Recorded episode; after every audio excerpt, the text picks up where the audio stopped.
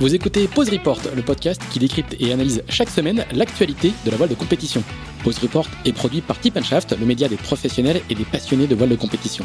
Tip Shaft, ce sont deux newsletters hebdomadaires en français et en anglais, des podcasts, des événements, des formations, ainsi qu'un festival du film et un studio de production de contenu que vous pouvez retrouver sur tipandshaft.com.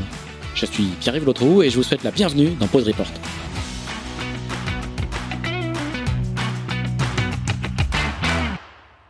Bonjour à tous, bonjour à tous et bienvenue dans ce 44e épisode de Pause Report, le podcast euh, hebdomadaire de Tip Shaft qui explique, décortique, décrypte, analyse l'actualité de la voile de compétition sous toutes ses coutures en compagnie des meilleurs experts.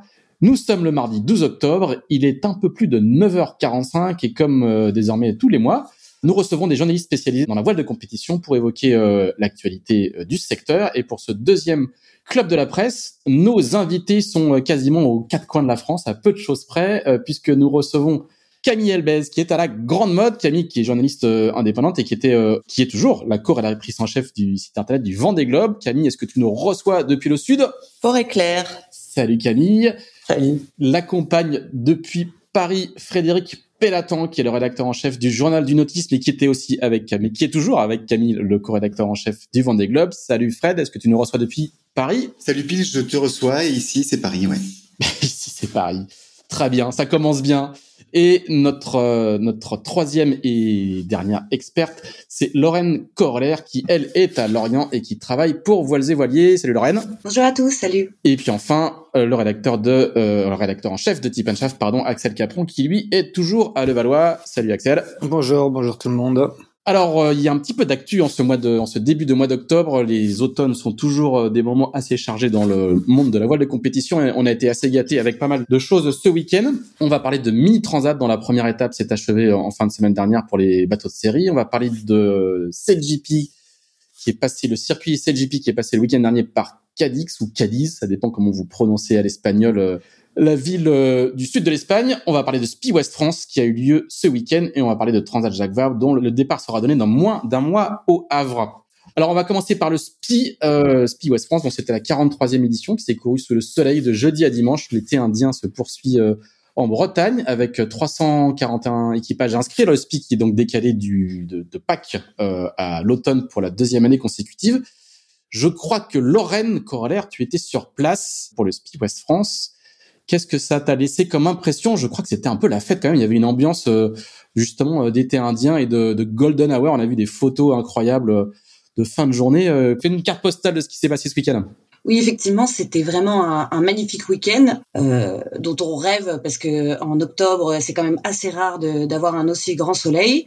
On était quand même en t-shirt et, bardé de crème solaire sur le visage pour éviter de cramer sur les bateaux euh, accompagnateurs. Donc euh, c'est quand même c'est quand même assez rare en octobre. Je pense que les étrangers ont dû un peu halluciner, et euh, y compris les Parisiens. Ça va encore leur donner l'envie de encore plus de, de, venir en Bretagne. C'est pas très bon pour nous, mais bon.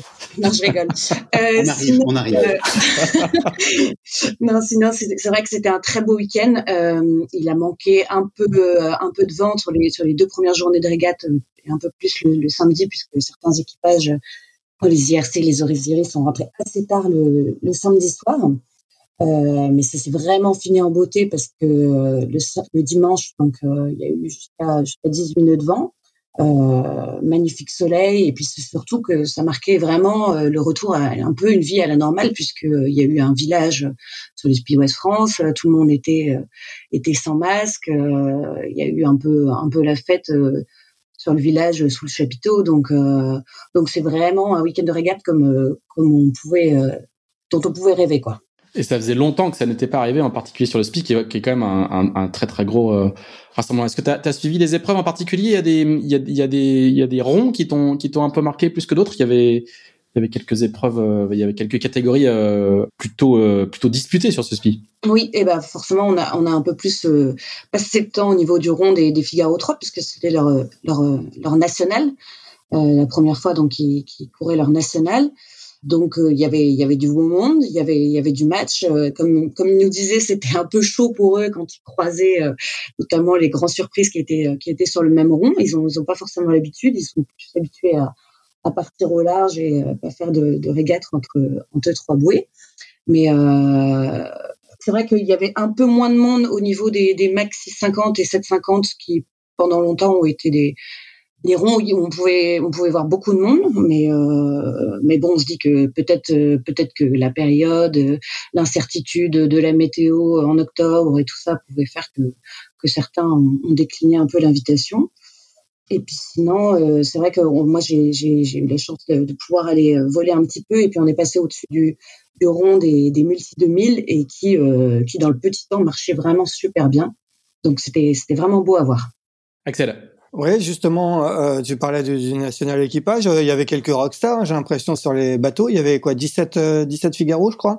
Tu, tu, il y avait du beau monde, hein, si j'ai cru comprendre, sur ce rond. Oui, tout à fait. bah, forcément, on est, on est allé faire un petit coucou à Armel Lecléache qui, qui nous confie que c'était un petit peu une parenthèse dans sa préparation de Transat Jacques Vabre. Et, euh, et c'était vraiment, euh, on a l'impression que c'était vraiment bon enfant, donc il courait avec le team Banque Populaire. C'était, c'était une manière aussi de faire un peu de cohésion d'équipage avant, avant de partir sur, sur la grande course. Euh, voilà, on a vu justement, il y avait pas mal de personnes qui, euh, qui s'apprêtaient à aller courir le, la Transat Jacques. Euh, il y a donc Pierre Le Boucher qui a fait qui a fait une assez belle course aussi, donc en terminant premier avec euh, sous les couleurs de Guyot, euh, Environnement qui malheureusement se retire du sponsoring voile, mais mais au moins ça termine euh, la saison en beauté pour lui parce que parce qu'il a réalisé aussi une très belle solitaire, donc on est content pour lui. Ouais, ouais, c'était la première euh, épreuve disputée en équipage sur, la, sur les Figaro 3. Euh, Camille, toi, tu as, bien suivi le, le, le circuit Figaro et, et, notamment, il y, a, eu pas mal d'années où il y avait ce national équipage euh, qui était un rendez-vous assez couru. C'est sympa de, de, de, voir ressurgir cette, cette épreuve Ah oui, oui, complètement, d'autant que ça manque. Hein, Aujourd'hui, l'équipage en habitable, là, c'est très sympa d'avoir remis au goût du jour ce, ce, type, de, ce type de format. Euh, c'est vrai qu'avant il y avait euh, il y avait le Tour de France à la voile et aujourd'hui euh, c'est vraiment une formule voilà qui est manquante au, au, niveau de la course au large. On l'a cité, c'était de l'inshore. Euh, parce que c'est toujours l'occasion, on l'a pour des cadors de revenir un peu sur sur le bateau, mais c'est aussi une occasion de faire naviguer euh, eh ben des, des futurs des futurs coureurs au large, des, des, des plus jeunes. Donc euh, il faut absolument militer pour que ce type de format euh, revienne un petit peu au, goût du jour sur les sur les calendriers euh, de compétition. Ouais, l'un comme l'autre, Camille, Fred, vous étiez pas à la Trinité ce week-end, mais quel regard vous portez globalement sur, sur cette épreuve, sur cette grande épreuve multiclasse, Fred? Euh, oui. Moi, j'aime, non, non, j'aime beaucoup ce côté. Euh, j'aime beaucoup la dimension populaire de, de l'événement. Je trouve ça, je trouve ça vraiment chouette. Il y a quelque chose de très enthousiasmant. C'est assez sympa de le voir, en, de, de, voir que la, la, la, magie marche toujours en, octobre, alors que c'est pratiquement l'événement inaugural de, de, la saison habituellement.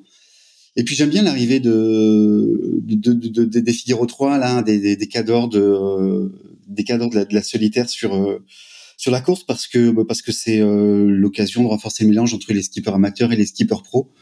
Euh, c'est assez chouette quand les deux euh, quand les deux univers les deux univers se mêlent. Je je vois un petit peu la chose dans d'autres d'autres sports sur lesquels j'inter enfin je bosse là j'ai un magazine de, de, de running le marathon de Paris qui se court dans cinq jours euh, mais sur la même ligne de départ, euh, les pros et, euh, et, les amateurs, évidemment, avec avec des sas en fonction de, des performances. Donc il y a très peu d'amateurs parmi les parmi la tête de course, mais mais voilà, tout le monde a l'impression de partir de prendre à peu près la même ligne de départ. C'est pareil sur l'ultra trail du Mont Blanc, c'est pareil sur des sur des événements comme ça, quoi. Et en fait, c'est comme ça qu'on qu'on nourrit une, une une communauté, quoi.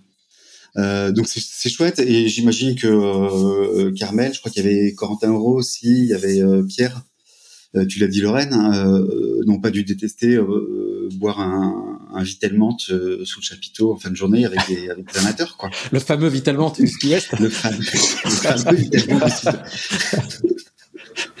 voilà, ça, ça c'est chouette quoi. J'aime bien ce mélange. Je trouve que c'est, je trouve que c'est sympa et ça fait, ça, ça fait sens en fait. Juste pour le, le, le Figaro 3 au, au, au je pense que c'est aussi un effet d'opportunité, j'imagine, parce que euh, on est en fin de saison de Figaro 3, il y a plus trop d'enjeux, euh, il n'y a, pas d'enjeux sportifs, ça compte pas pour le, le, titre de championnat de France. Et par contre, quand le SPI va reprendre à un moment ou à un autre euh, au week-end de Pâques, je suis pas sûr qu'il y aura beaucoup de beaucoup de bateaux parce que ça sera plutôt les débuts de saison de, de, la, du circuit solitaire en Figaro. Je pense qu'il y a, a peut-être un effet, un peu un effet d'opportunité aussi euh, euh, lié au changement de date. ils font ils font profiter et prendre ce qu'il y a, mais je sais pas si c'est s'ils seront capables de, le pérenniser sur sur un prochain calendrier qui reviendra à la normale. Eh ben, militons pour un nouveau confinement. Vas-y, n'hésite pas, frère. Axel, tu, tu avais une. Et toi, Camille, comment tu vois un peu cet, cet événement? Ah, Le Spi West France, c'est vraiment une, une grande classique. Hein. Ça, voilà, ça fait partie euh, des, des, fleurons, on va dire, euh, des compétitions qui s'organisent en France depuis euh, depuis bah, des, des, dizaines d'années. Donc, il faut surtout pas que ça disparaisse. C'est c'est vrai que ce, cette crise Covid a mis à mal un peu toutes ces, ces grandes épreuves et voilà, on est on est heureux de voir que bah, que ça repart comme avant. Ici, dans le sud, il y avait aussi euh, la, il y avait aussi la, la les voiles, les voiles de Saint-Tropez, tout ça, ce sont vraiment de, de, très très belles épreuves qui réunissent. On est content aussi de voir des, des, images avec autant de bateaux sur des sur des lignes de départ, donc on, on ne peut que s'en réjouir. Alors Camille, attends, je, je, Axel, excuse-moi, je, te coupe juste un instant parce que euh, euh, quand on quand on, on préparait le, les connexions tout à l'heure, Camille disait moi je connais pas du tout le Speed West parce que Camille donc elle est elle est basée dans le sud euh, et le, le Speed West reste une, une, épreuve quand même assez bretonne ou parisiano-bretonne on va dire. Il y a l'équivalent dans le dans le en, en Méditerranée euh, du Speed West pendant le week-end de Pâques euh, du côté de Marseille, Camille. Complètement, il y a, il y a la semaine il y a la semaine de Marseille, hein, il y a la, il y a la Slim. Non, il se passe beaucoup de choses aussi dans le sud alors. Ouais, mais, mais du coup est-ce qu'il y a, il y a, il y a ce ça, ça a ce côté aussi euh, pro-am, ça a ce côté aussi ouverture de saison quand quand il y a la, la, la, la SNIM à Marseille? Ah totalement, c'est totalement, c'est totalement pro-am. Hein, c'est comparable, c'est comparable au Spi West France. Alors maintenant il y a moins de bateaux. À l'époque il y avait aussi la semaine de La Rochelle. Enfin il y avait tous ces grands événements qui mêlaient les professionnels, les amateurs, les jeunes et, les anciens. il faut vraiment que il faut vraiment que ça perdure parce que comme disait Fred, c'est un, mélange parfait, un combo parfait euh, pour euh, euh, bah, pour donner envie. Hein. C'est ce qui fait aussi qui est sympa dans ce sport, c'est que tout le monde, enfin, et c'est pas dans tous les sports d'ailleurs, en dehors effectivement euh, du running et de quelques autres, mais c'est ce qui, c'est ce qui fait la particularité aussi de la voile, c'est que de temps en temps on mélange un petit peu tous les genres. Et quand on va discuter tout à l'heure de mini transat, je pense que ce, ce sera le cas aussi. Camille, dernière question sur euh, sur l'équivalent ou les épreuves euh, équipage en, Méditerranée. On n'en a pas beaucoup parlé euh, et on, c'est pas forcément notre sujet directement. Il y avait il y avait les voiles de Saint-Trope effectivement en mai de ces deux dernières semaines. On a vu les images franchement extraordinaires de, de Gilles Martin Raget à la manœuvre. Enfin, c'est vraiment le cocktail. bateau gigantesque, Mistral, Soleil, c'était vraiment top. Ça, a quoi comme statut pour, pour les, les, les marins méditerranéens, les voiles de Saint-Trope ça s'inscrit aussi dans, dans ce qui est un peu la culture méditerranéenne de la voile sur les gros bateaux. C'est-à-dire qu'ici, on a quand même beaucoup de bateaux de propriétaires, alors qui font naviguer euh, beaucoup de monde, hein, euh, notamment des marins de la voile olympique. Quand on va aujourd'hui euh, sur les voiles de Saint-Trope, on retrouve un petit peu aussi le gratin euh, voilà, de, de, euh, des barreurs. Donc ça fait travailler. Il y a, des bolinges, ouais. Il y a, oui, il y a du, bolin, du ça fait travailler beaucoup de monde. Ça fait vivre aussi beaucoup de monde parce que ces gens-là sont payés. Donc c'est vrai que c'est un petit peu, ça représente un petit peu la voile à la méditerranéenne, on dirait presque à l'ancienne, ce qui se fait un peu en, en Italie et aussi euh, et aussi en Espagne. Euh, par contre, c'est un, un, spectacle absolument magnifique. Euh, tu as parlé des images de Gilles Martin Rager on retrouve, euh, voilà, faut venir si vous en avez l'occasion euh, euh, sur cette épreuve-là, les plus beaux bateaux du monde. Hein. Mmh. Et puis il y a des paquets de marins, de figaristes, de coureurs au large plutôt bretons qui viennent aussi se faire leur petite semaine, leur petite semaine à Saint-Tropez parce qu'on fait pas mal de networking et puis c'est assez correctement payé aussi. Tu le soulignais, Camille. Oui, oui, complètement. C'est l'occasion à la fois de faire de la belle, de la belle régate sur des magnifiques bateaux et puis aussi de se faire plaisir parce que l'environnement est quand même assez sexy à Saint-Tropez euh, et aussi d'être d'être payé correctement. C'est pas c'est pas négligeable. Donc euh, voilà, c'est peut-être un petit peu plus euh, comment dire exclusif comme environnement que, que le Spi Ouest France, on va dire. Euh, mais ça, euh, ça permet aussi à beaucoup de gens de, à beaucoup de gens de, de naviguer et de s'exprimer, notamment des très bons barreurs issus de la voile olympique et des très bons tacticiens issus de la voile olympique et de la course au large c'est plus euh, champagne sous la tente que, que, que le auquel euh, Fred faisait. Euh, faisait ah, faut voir, faut, faut voir, faut voir. Je pense que la tireuse à bière fonctionne aussi très bien à Saint-Tropez. Évidemment. Axel.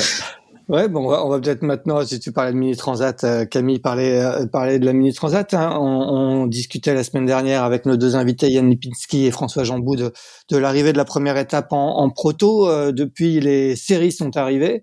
le vainqueur en série est arrivé jeudi, donc c'est l'Allemand Melvin Fink. Hein. On rappelle qu'il a été un des seuls à, à pas s'abriter du gros coup de vent qui est tombé sur le Cap Finistère. Du coup, il s'est imposé avec quasiment 20 heures d'avance sur l'Autrichien Christian Kargel, qui lui s'était arrêté, mais assez brièvement et plus d'une journée sur celui qui était présenté comme un des favoris de la mini transat euh, Hugo Dallen. Euh, qu'est-ce que vous avez pensé euh, tous les trois de, de, cette première étape en, de la mini transat, particulièrement en série On va, va peut-être demander à, à Lorraine. Bah, c'est vrai que c'était euh, c'était pas une étape euh, euh, comme on pouvait s'y attendre. voilà, donc il y a eu un peu il y a eu ce, ce, coup de vent qui a fait qui a rabattu un peu les cartes. C'est vrai que on, on s'est dit euh, rapidement que bon, euh, on, allait voir ce qu'allaient dire les, ministres euh, qui allaient arriver suite à la, victoire de Melvin, qui donc ne, s'est pas arrêté comme comme tous les autres mini de, de, série, donc qui a continué en faisant cavalier seul. voilà, je sais que certains, enfin en écoutant plusieurs interviews à l'arrivée, ont trouvé ça un peu unfair, comme comme on dit certains. moi, j'ai J'en ai parlé avec euh, quelques autres personnes et c'est vrai que euh, la course n'a pas été euh, n'a pas été annulée. Donc, je pense qu'il a eu complètement raison s'il se sentait en, sécurité sur son bateau de, de, continuer la course. Il y avait avait aucune raison pour lui pour lui de s'arrêter et, il a agi en son sens marin. voilà, c'était un c'est un un Écossais justement qui disait, euh, qui, qui a, proto, qui disait 50 euh, nœuds, euh, c'est un peu un temps normal en Écosse. Donc moi j'ai confiance en mon bateau et, et pour moi c'est normal de, de, continuer. donc voilà. Et puis après il y a eu aussi le côté le côté différence de, de, bateaux. Enfin, on pensait justement voir les, les maxi, les maxi un peu plus euh, en tête de flotte, euh, c'est ce qui, qui été le cas. C'est quand même un Pogo 3 qui, qui remporte pour l'instant la première étape en, en série. Après, c'est vrai que pour, pour, pour Melvin, maintenant qu'il a, euh, qu'il a 19 heures d'avance, la Transat, pour lui, est quand même bien, bien engagée. C'est vrai que là, là, on se dit que s'il fait pas trop d'erreurs, s'il navigue bien, comme, comme visiblement il, il, il a l'air de, de, bien le faire, il peut, euh, il peut s'offrir la, la victoire, quoi. Ouais, justement, le, le, débat euh, qui a été soulevé par, par certains, c'est qu'il aurait peut-être fallu annuler euh, ou neutraliser cette première étape. Qu'est-ce que, est-ce que la décision de, de, de continuer quand même l'étape a été bonne, ou est-ce que selon vous, il aurait fallu annuler ou neutraliser cette étape? Qu'est-ce que vous en pensez, peut-être, Camille? Euh, non, moi je pense que ça reste à la responsabilité des skippers et des marins de savoir ce qu'ils doivent faire en, en, ces circonstances. Alors, euh, j'ai pas suivi aussi en détail que, que Lorraine euh, toutes les péripéties de la course et la manière dont euh, il a été annoncé euh, aux coureurs que effectivement il y avait ce front un petit peu violent et que et que peut-être il fallait agir entre guillemets en, bon marin. pour moi, alors je suis peut-être de l'ancienne école, mais mais je trouve que c'est la responsabilité de chacun de savoir ce qu'il doit faire en, en ces circonstances. Alors c'est vrai que du coup le on va dire que le scénario est un peu peut-être un peu bâché hein, euh, pour, euh, pour pour les séries. Euh, il n'empêche, euh, je le trouve assez exceptionnel en même temps et puis euh, complètement rafraîchissant de voir ce jeune Allemand, ben voilà, remporter remporter cette étape parce que bah, lui a eu un raisonnement personnel en disant ben moi je, je, je suis capable je suis capable de continuer. Voilà, rafraîchissant de voir un jeune comme ça qui qui poursuit et aussi un étranger. Ça, ça fait longtemps qu'on n'a pas vu euh, des étrangers euh, euh, remporter une étape. On verra, on verra la suite. Hein. La course n'est pas terminée. C'est déjà arrivé. Hein. On, a, on, a, vu quelques étrangers remporter la mini transat. mais voilà, non, moi je trouve ça plutôt, plutôt, plutôt intéressant. Et puis ça servira peut-être entre guillemets aussi de leçon, j'allais dire, euh, voilà sur euh, bah, sur ces réflexions personnelles qu'il faut euh, qu'il faut porter par rapport par rapport à la météo et par rapport à, à ce qu'on à ses capacités, à ce qu'on estime être ses capacités ou, ou non de, de, continuer. Donc non, je pense qu'il fallait pas, fallait pas neutraliser, fallait pas neutraliser l'étape. Fred? Euh, oui, je, je, me permettrai pas de d'estimer le travail qu'avait à faire la direction de course. Je pense qu'ils sont beaucoup plus forts que, que, que moi pour estimer la situation. Ils ont ils ont émis un, un BMS qui était qui était clair. Le L'enjeu, c'est de savoir quelle est la, la, la, la portée, la dimension d'un gentleman agreement, en fait. Euh, est-ce qu'il s'impose à tous ou est-ce qu'il doit être coopté par tout le monde? C'est un petit peu le, c'est un petit peu le, le un petit peu le, un petit peu le débat. Euh, j'ai vu aussi que, puisque j'ai bien suivi euh, l'AMI euh, sur euh, sur les pages de, de West France, que que et puis sur le sur le site que qu'en fait ceux qui se sont arrêtés là les, les, les séries qui se sont arrêtées ont décidé de repartir dans l'ordre de un petit peu dans l'ordre de course soit ceux qui étaient le plus le, plus au sud le plus avancé sont partis avant ceux qui étaient un petit peu un petit peu à l'arrière donc ça, c'était un geste qui était quand même super fair play parce que tout le monde aurait pu repartir à la même heure ou ceux qui étaient derrière auraient pu anticiper leur départ. Donc, il y a, il y a eu beaucoup de respect entre ceux qui ont respecté ce gentleman agreement et c'est plutôt cool. Et puis, euh, et puis après, euh, et puis après le départ, est-ce qu'il faut arrêter la course, est-ce qu'il faut pas arrêter la course? On va se retrouver face à, on a une chance sur deux de se retrouver face à la même question au départ de la Transat Jacques Vabre puisqu'il y a souvent un, débat éternel du lundi au samedi 12h euh, pour savoir si on donne le départ euh, le dimanche à 13h30 ou pas, euh, en fonction du, du, bulletin météo qui euh, qui sévit sur euh, sur le golf quoi. Euh, mais je me rappellerai toujours Michel Desjoyaux, qui, a la voix sage, qui qui dit que chacun a la liberté de s'arrêter dans un port s'il estime que les, les conditions sont pas réunies. Donc, euh, donc voilà, il y a, y a, quand même une, il y a quand même une vraie prime à la responsabilité individuelle et Melvin Finn, qui est, je crois, le plus, plus jeune vainqueur hein, d'une, d'une étape de la mini. Bon, il a bien joué le coup, quoi. Enfin, bravo. On rappelle qu'il est, ouais, effectivement, il a 19 ans, hein, et très jeune. Ouais, c'est ça. Moi, je crois que, Fred, juste pour, pour compléter ce que tu dis, je crois que le, le, le débat, il est pas, il est effectivement plutôt sur le, sur la capacité ou pas de, de respecter un gentleman's agreement, parce que dans les interviews à l'arrivée, euh, comme, comme l'a souligné euh, Lorraine, je pense que les, il y a plusieurs leaders en bateau de série qui se sont arrêtés alors qu'ils se sentaient capables de continuer et qui ont choisi de, s'arrêter pour respecter un peu le collectif qui était sur l'eau. Et je pense que c'est ce que nous, on n'a pas forcément compris euh, à terre. En témoigne euh, beaucoup de prises de position, euh, toujours assez confortable. Hein, analyser la météo de, de, derrière son écran, c'est quand même beaucoup plus pratique en TPS avec une BLU sur les genoux dans un mini. Mais je crois que c'est plutôt ça qui, est, potentiellement reproché euh, euh, aux jeunes Allemands qui, euh, qui respectent toutes les lois de la mer, qui est de dire être libre de ses décisions sur son bateau. C'est que c'est y en a plusieurs qui ont décidé de s'arrêter alors qu'ils se sentaient capables de continuer, mais qui pour respecter du coup un petit peu la pression que mettait l'organe de la course, qui a quand même vivement conseillé de ne pas traverser le, front, ont décidé de s'arrêter. Donc je pense que c'est plutôt on a plusieurs coureurs qui ont fait part un petit peu de leur surprise ou de leur, on peut même dire de leur amertume, parce qu'il y a il y en a plusieurs qui considèrent qu'ils ont course perdue.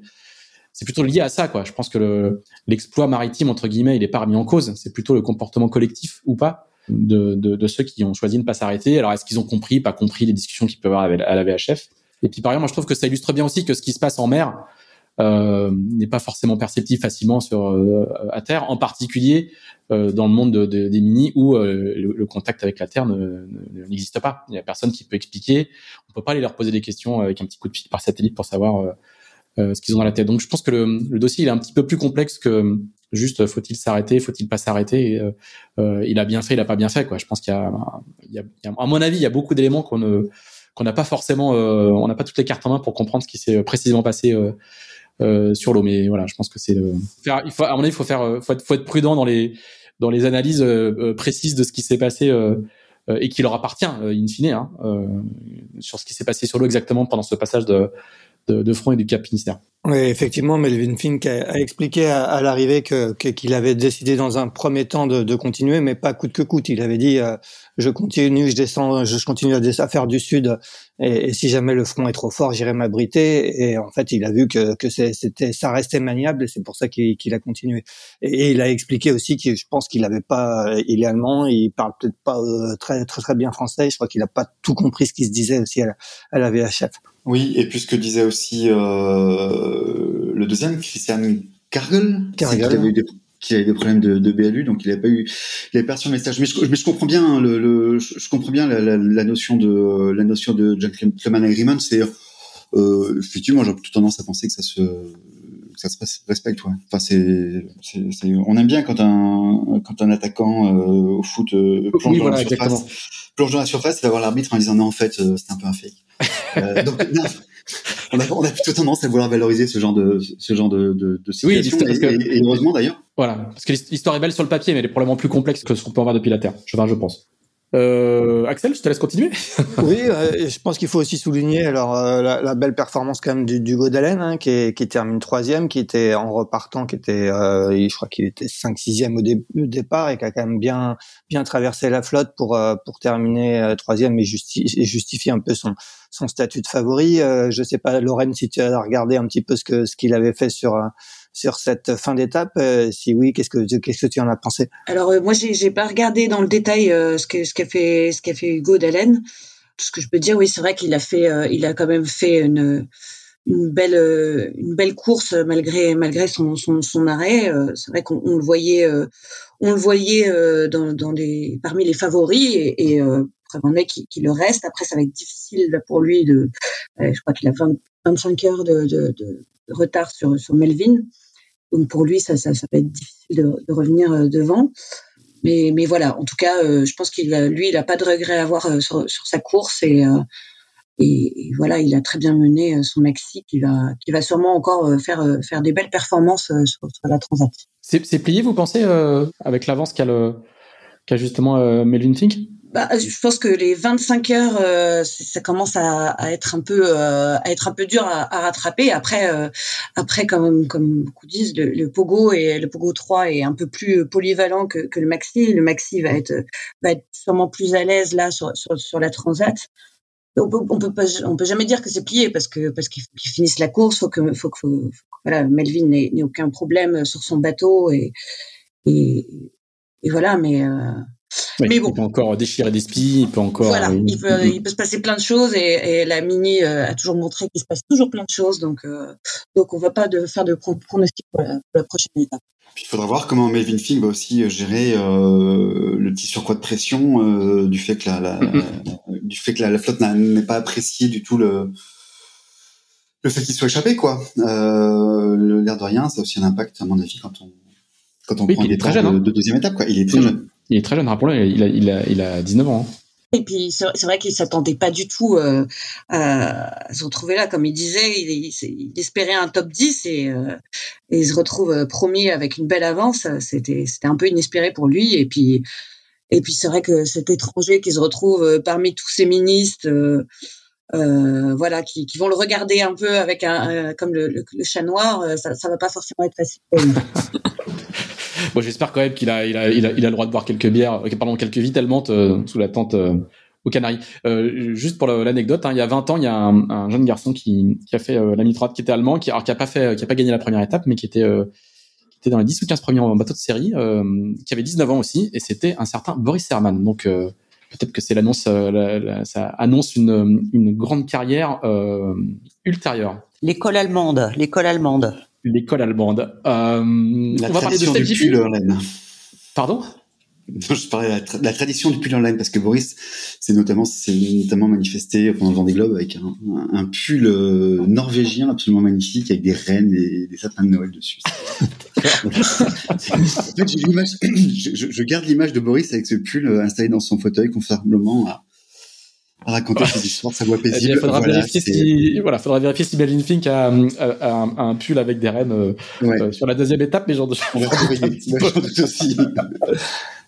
Alors on va changer de tout au tout. Je pense qu'on va faire l'autre extrémité du, du, du, spectre de ce que la voile de compétition peut nous offrir. On va parler de on va parler de CGP, euh, qui est dans, dans le alors euh, c'était la cinquième c'est la cinquième étape du circuit je crois qui a lieu ce week-end à, à Cadiz. Est-ce que, est-ce, que euh, Axel, tu nous fais un petit topo sur, sur ce qui s'est passé pendant, pendant ce week-end? Oui, je crois que c'était la sixième même, si je ne me trompe pas. Camille, euh, ouais, Camille, tu, tu sauras mieux que moi. Bah, euh, parce que tu as écrit cinquième sur le conducteur. Voilà, c'est moi. je, je m'étais trompé, mais entre, entre temps, j'ai vérifié. Euh, oui, oui, donc sixième étape et la dernière, euh, la dernière en Europe. Euh, bah, ça a été un, un, grand, prix d'Espagne euh, avec du petit temps euh, samedi et du gros temps dimanche. Ça a donné lieu à des images très spectaculaires, deux chavirages spectaculaires de l'équipe espagnole et, euh, et des Anglais de, de Ben Ainsley et qui s'est terminé par la victoire, euh, comme souvent cette saison, de l'Australie et de Tom Slingsby. les Français disputaient quant à eux leur le ce Grand Prix avec un nouveau skipper, Quentin Delapierre, qui a, qui a remplacé Billy Besson. Bon, il n'a pas fait de miracle, mais on pouvait pas s'attendre à, ce qu'il gagne pour son premier Grand Prix à la barre d'un F50. Hein. Il avait eu juste quelques jours de, navigation pour se familiariser avec euh, avec ce bolide et ils ont ils ont fait deux manches de 8, deux manches de 7 et une manche de 4 pour finir ce qui est quand même euh, assez honorable. Donc voilà pour le petit résumé de ce Grand Prix. Alors, euh, qui, qui l'a suivi? Qui l'a suivi? Qui a regardé Fred? T'as regardé ça un petit peu de un, petit peu de près? Qu'est-ce que tu Qu'est-ce que tu j'ai, euh, ouais, j'ai un petit peu suivi. J'ai regardé la finale dimanche, qui était assez spectaculaire. Le, le, le planté des Anglais était absolument incroyable. Ah, c'est chaud quand même ces bateaux. Hein. Euh, c'était super chaud. Le, la manœuvre d'évitement de, des Américains euh, a bien fait il est planté aussi. Enfin, c'était c'était vraiment vraiment tendu. Euh, il y a des photos incroyables d'ailleurs qui sont qui sont parues avec notamment tous les équipiers de euh, du team britannique perchés dans leur dans leur nid là. Ouais.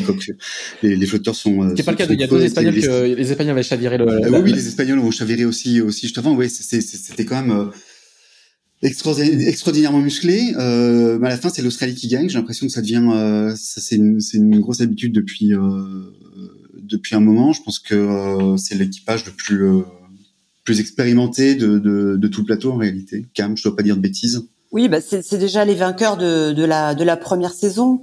mais ce qu'il faut dire quand même, c'est que le, le niveau c'est bien homogénéisé hein, sur cette saison 2. vraiment, en 2019, ils étaient ultra dominateurs.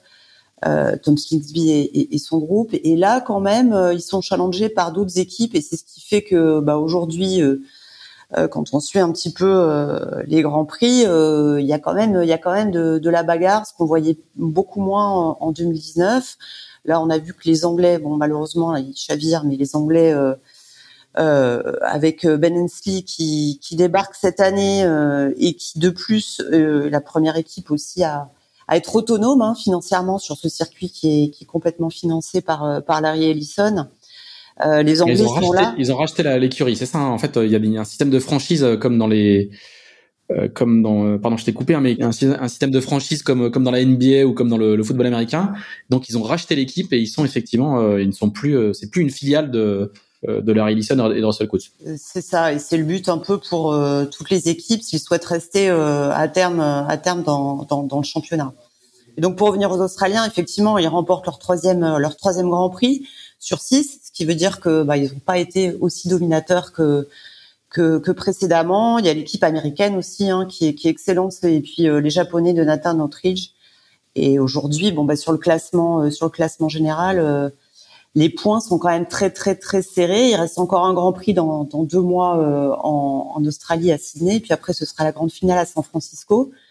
Euh, mais je pense que ça va être vraiment, euh, va y avoir de la bagarre jusqu'au bout euh, entre au moins euh, ces, ces, quatre équipes-là. On attend de voir un petit peu les Néo-Zélandais qui sont un petit peu, on va dire un petit peu décevants avec Peter Burling quand même qui est un des hommes le plus titré euh, en, en, en, voile olympique et qui est pas euh, voilà il, a remporté à, à, Cadiz sa deuxième victoire depuis euh, depuis le début de cette saison 2 donc on attend un petit peu de voir le réveil de la Nouvelle-Zélande en tout cas en ce qui concerne voilà les Australiens les Anglais les Américains les Japonais je pense qu'on va assister à des beaux matchs jusqu'au bout Berling qui est aussi le vainqueur de la Coupe de l'Amérique. Hein. Vainqueur de la Coupe de l'Amérique. Donc c'est fait partie de cette génération euh, de marins un peu extraterrestres hein, qui qui brillent dans tout ce qui touche, que ça soit la Volvo, l'America's Cup, l'Olympisme.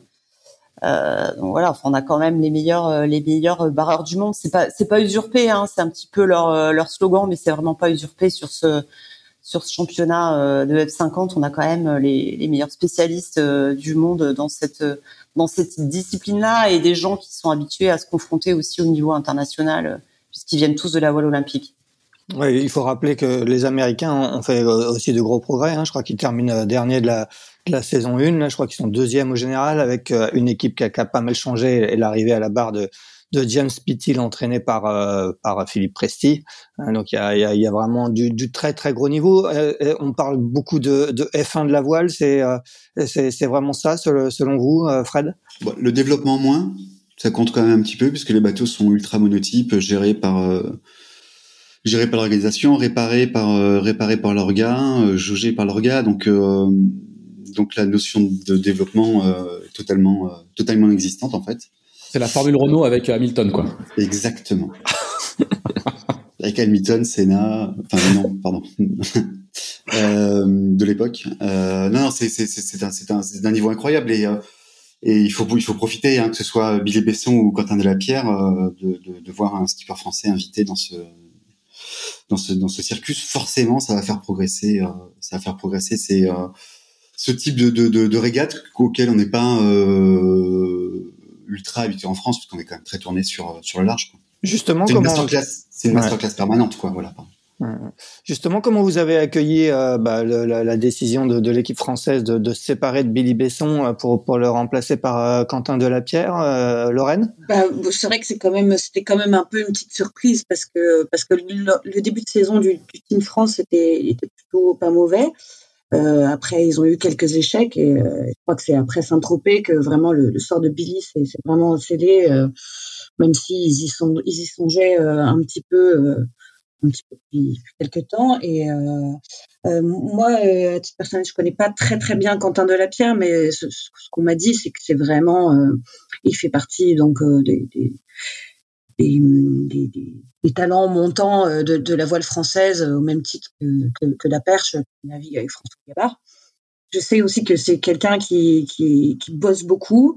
Euh, c'est Bruno Dubois qui disait là dans, dans une interview chez nous euh, hier, euh, qui disait aussi qu'il aimait bien. Euh, il, parle très très bien anglais. Il a il a de bonnes manières. Euh, c'est aussi, ça qui justement avait joué en défaveur de, de Billy Besson. Je crois que c'était son côté un peu désinvolte, euh, voilà, qui passait pas très bien au niveau du, Team France. Quentin visiblement apprend très vite, euh, travaille dur. Et puis, euh, et puis là, il essaye de, recréer une cohésion euh, d'équipage. Euh, là, il parlait notamment de, la communication euh, à bord. Euh, voilà, ça, ça, lui tient à cœur d'échanger. c'est vrai qu'il a, quand il a vu les conditions de, de, dimanche, il se disait un peu, un peu paniqué. Euh, preuve est qu'il a, il a super bien géré. Quoi. Quand, on, voit la vitesse des bateaux, c'est complètement hallucinant. Moi, j'ai été, euh, j'ai été à Tarent euh, au Grand Prix d'Italie euh, et, j'ai pu voir de, de près ces bateaux. C'est vraiment de la folie. Après, moi, ce qui me dérange un peu, c'est le côté justement quand on les appelle des, des F1. Euh, très franchement, quand on aime la voile, c'est un peu un format dont on n'a pas l'habitude et qui et quand même dénote beaucoup.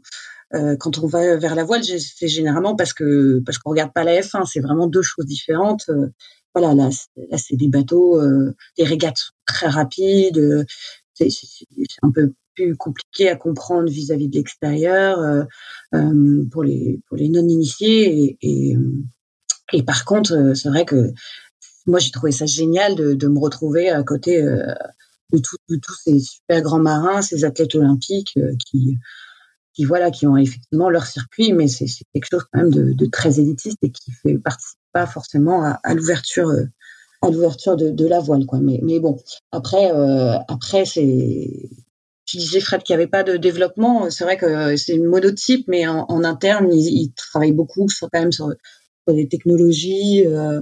Moi je suis, assez impressionnée par euh, leur manière de, faire de s'organiser après euh, c'est un circuit où il y a, quand même un, assez gros budget, donc, euh, ça aide.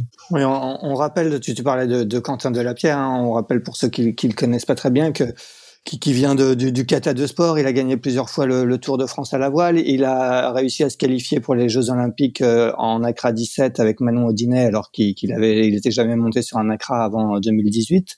Euh, il termine huitième. C'était déjà au détriment de, au détriment de, de Billy Besson. et de Marie Rioux. Il termine huitième euh, des, des, Jeux et il a aussi pas mal navigué. Il continue à naviguer euh, sur ce dépôt ultime avec avec Thomas Coville. Camille, est-ce que pour toi, Quentin Delapierre, c'est un bon choix? Est-ce que tu, tu, le vois, tu le vois arriver à s'imposer sur cette, au sein de cette équipe française? Alors c'est vrai que c'est un risque hein, euh, qu'ils prennent dans l'équipe française puisque Billy Besson avait quand même acquis euh, toute euh, toute l'expérience euh, précédemment pendant pendant une saison une saison et demie. maintenant, bah, c'est un choix c'est un choix d'équipe qui va au-delà en fait, d'après leur discours, qui va au-delà de, de, de l'aspect sportif. C'est un peu ce que disait Lorraine. il leur fallait un nouveau visage pour pour incarner cette équipe française. Ils ont choisi Quentin. Et effectivement, c'est quelqu'un, c'est quelqu'un qui, qui, a du talent, euh, qui a visiblement euh, progressé assez rapidement en quelques jours de navigation euh, là-bas, là-bas à Cadix. il a une envie folle hein, d'être sur ce circuit, ça fait partie de son rêve. Quentin, quand on l'écoute, il a envie de faire la, il a envie de faire l'America's Cup un jour. donc, donc voilà, c'est un choix aujourd'hui que qu'il leur faudra assumer sportivement, mais ils sont prêts à le faire. Voilà, c'est une question, une question d'image, sachant que effectivement, euh, GP, c'est du sport, c'est de la voile. Euh, on vend des droits télé pour euh, offrir un, un spectacle sportif, mais y a aussi pas mal d'actions tout autour. C'est vraiment une organisation vraiment qui fait, enfin, qui fait vraiment très très penser à, à celle de à celle de l'America's Cup hein, dans, dans l'idée. Et voilà, il y a tout, plein de choses autour. Il y a beaucoup de il y a beaucoup de, de relations publiques. il y a aussi euh, toutes ces actions en faveur des jeunes, avec euh, ces régates qui sont organisées en marge sur euh, sur des bateaux volants. il y a aussi évidemment toute la partie développement durable que, que le circuit souhaite souhaite développer. Et aujourd'hui, au-delà même d'un skipper, on cherche presque on cherche presque un, un manager, on cherche pas simplement un, simplement un, bon barreur, même si ça compte, parce que au final, il faut quand même euh, faire des résultats à un moment donné pour que derrière il y ait un engouement euh, voilà autour de autour de, de l'aspect sportif mais euh, je pense que je pense que Quentin voilà Quentin il a tellement envie d'y être que, que que ça va bien se passer que ça va bien se passer pour lui ce qui est ce qui est ce qui est frustrant dans ce circuit-là, c'est qu'on ne peut pas naviguer sur les bateaux entre les événements. Tout est centralisé effectivement par l'organisation américaine. donc une fois que l'événement est terminé, les bateaux repartent en container euh, ils se déplacent sur l'événement d'après, mais ensuite, euh, en général, les équipes arrivent le lundi pour euh, pour faire les premières manches d'entraînement le, vendredi. et là, il y a que quelques jours de, de navigation, donc il faut quand même être il faut quand même être très très comment dire très très talentueux, très fort pour très vite s'adapter au support, qui est quand même un support absolument dingue, hein, complètement exceptionnel. Il y a quand même peu de barreurs qui sont capables de mener ces bateaux-là. On, on, on rappelle qu'on parle de vitesse entre 45 et 50 nœuds. Hein. Ah oui, oui, oui, oui, oui, oui. Aujourd'hui, euh, sur les bords de reaching, les bateaux vont à 50 nœuds, donc euh, mhm. c'est et, c'est là où ça se rapproche de la F1. Alors effectivement, il n'y a pas l'aspect euh, développement technique qui est laissé à chaque équipe, mais il y a l'aspect vitesse et l'aspect réflexe. Quand on voit le bah, le, le, manche aujourd'hui, d'ailleurs, ils les appellent les pilotes, ils les appellent pas les barreurs. Quand on voit le manche, quand on voit la barre, ça ressemble plus à un un, un, volant, à un volant de, de, de Formule 1 qu'à une barre de bateau, ça c'est clair. Mais il faut y être. Euh, il faut vraiment y être. Il faut pas que la France passe à côté euh, de ce genre aussi euh, d'exercice en voile. On a la course au large, on est les, champions du monde dans cette catégorie-là, on est les champions du monde dans, en course au large en solitaire, mais il faut pas négliger cet aspect-là de la voile qui, euh, voilà, le, concert des nations, il est, il est ici, hein, il est sur les Jeux Olympiques et il est sur ce genre de circuit et sur l'America's Cup. Donc c'est vrai que c'est difficile d'être partout, mais et c'est vrai qu'on a du mal à attirer les sponsors sur ce genre de sur ce genre de discipline, sur ce genre de circuit, mais je pense que ce serait une grave erreur de euh, bah, de disparaître complètement de, de, voilà de ce type de discipline. Alors Fred, du coup, tu voulais prendre la parole. Oui, bah, qui s'affichait. ouais, Camille a Camille a merveilleusement résumé ce que ce que je veux dire. Ils sont, j'ai cru comprendre qu'il y a quand même bien peu de barreurs qui étaient capables de prendre ces bateaux-là, et on s'est vraiment réjoui quand Billy Besson a pris les les commandes du bateau du bateau français il y a il y a un an et demi, deux ans peut-être parce que parce que c'est un barreur euh, c'est un barreur hors pair et que et qu'on avait été très frustré de de de, de l'énorme tuile qui lui était tombée euh, qui lui était tombée lors des jeux qu'il avait privé d'un titre olympique en Accra 17 qui lui était presque promis donc voilà, on était on, était ravis de voir euh, voir la nouvelle aventure de, de Billy Besson et, euh, finalement il y a beaucoup de tristesse à le voir euh, à le voir sortir de de cette manière-là. Comme il y a beaucoup de joie à voir arriver Quentin Delapierre qui effectivement présente une autre génération qui est quasiment un multi-natif quoi. Surtout surtout que les Navas donc donc forcément il n'a jamais navigué que sur des bateaux à, deux ou trois pattes. Les folles sont une langue de plus il y a, surtout une question de, de ce que j'ai compris parce que j'étais j'étais euh, j'étais au Danemark à Aarhus l'ambiance était tendue au, au, sein du team, notamment entre. enfin, c'était vraiment cristallisé autour de la relation entre Billy et Ellie Macmillan, qui, qui est le britannique, qui a rejoint qui a rejoint le, le, team français. La barrière de la langue posait un souci. La barrière de personnalité, je pense qu'aussi était assez était assez conséquente. Et je me rappelle une scène sur la première conférence de presse, la conférence de presse inaugurale euh, le jeudi, où, les skippers se présentent 4 euh, à 4 euh, face au face au Kiss and Cry là, et donc il y a un animateur qui est chargé de, de, faire monter un petit peu la sauce. Et les questions sont données un petit peu en amont des skippers. Et la question qui était posée à Billy Besson, c'est Billy, si jamais les résultats ne sont pas bons, est-ce que tu n'as pas peur de te faire virer?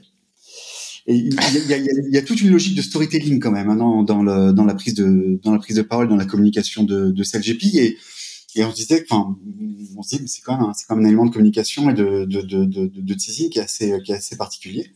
Billy très astucieusement lui a répondu, mais c'est un petit peu comme toi, si t'es mauvais dans ton travail, toi aussi tu peux te faire virer. en réalité, ça préfigurait, ce qui était, ce qui était très mal.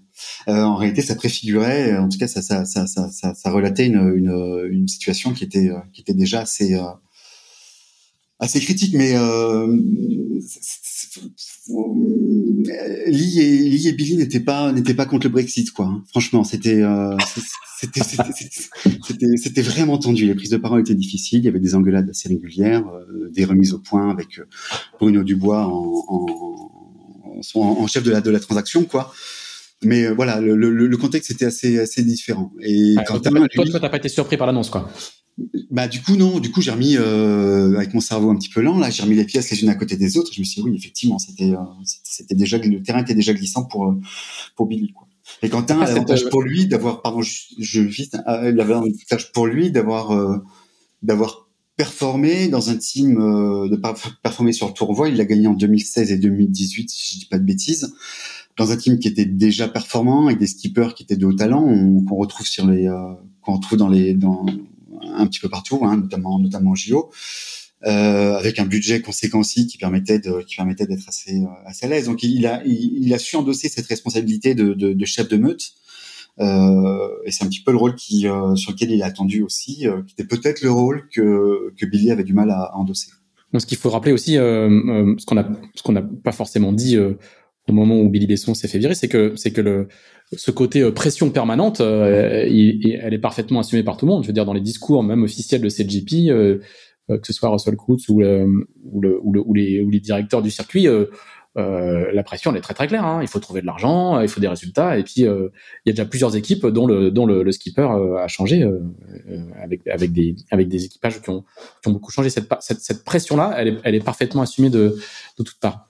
Camille. Oui, oui, elle est parfaitement assumée et toutes les équipes euh, savent qu'il va falloir trouver euh, de l'argent pour pouvoir continuer dans le circuit parce qu'aujourd'hui, euh, ce que tu disais, Pierre-Yves, c'est que, que ça se bouscule au portillon. On sait que euh, des Suisses euh, rentrés dans la danse pour la, la saison 3. Il y a d'autres équipes qui, qui, tapent à la porte, donc ça, ça fait partie vraiment euh, de, de, de, la variable, on va dire. Et aujourd'hui, pratiquement, alors on fait encore le parallèle avec la F1, mais si un skipper arrive avec de l'argent, euh, bah, du coup, il peut, il peut, euh, il peut entrer, enfin, il peut entraîner euh, une écurie avec lui, en gros. En tout cas, pour revenir à ce que disait Fred et pour revenir à, Billy, moi, j'espère sincèrement aussi que Billy va, va trouver les moyens de, rebondir parce que ce serait vraiment un, ce serait vraiment comment dire un, gâchis que ce que ce gars-là euh, qui connaît extrêmement bien ce genre d'exercice et de support euh, ne puisse pas retrouver euh, euh, des opportunités pour euh, pour pouvoir s'exprimer parce que voilà parce que c'est quelqu'un de talent et effectivement c'est dommage. on se réjouit comme disait Fred pour euh, pour Quentin, mais c'est aussi dommage pour c'est aussi très dommage pour pour Billy qui puisse pas continuer à s'exprimer dans ce jeu-là.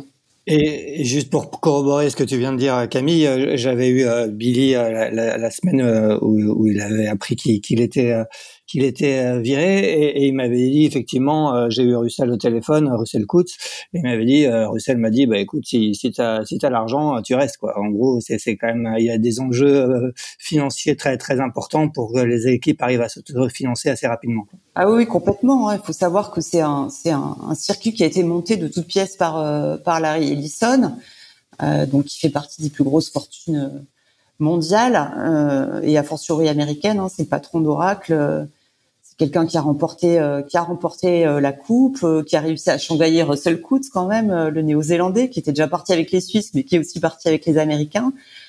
donc c'est quelque chose de fort que qu'a réussi à monter Larry Ellison. Maintenant, je pense qu'il n'est pas prêt à mettre la main au porte-monnaie ad vitam. Donc effectivement, le, un des un des objectifs de, des équipes euh, enfin de toutes les équipes même, c'est de, c'est de pouvoir euh, trouver l'argent pour pouvoir euh, bah, s'autofinancer et rester dans le circuit.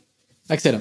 Eh bien, on va terminer par le dernier sujet, leur tourne. la, la, Transat Jacques Vabre, dont le départ va, va, va, être donné le, le, 7 novembre prochain. 80 bateaux sur la ligne de départ un nouveau parcours qui va emmener la, la flotte euh, en Martinique. Euh, comment vous voyez un peu cette édition hein? Je crois que c'est encore une édition record. À chaque fois, on parle d'édition record. Là, c'est encore le cas. Euh, Lorraine, comment tu vois un petit peu cette édition 2021 de la Transat Jacques Vabre Normandie-Le Havre, comme elle s'appelle officiellement? Bah, je pense que ça va être une édition encore passionnante et encore plus que d'habitude puisque là les, les, parcours changent. Euh, il y a aussi le, le, retour des ultimes qui donc n'était pas présent en 2019 euh, euh, sur, la, sur, la, dernière Transat Jacques Vabre.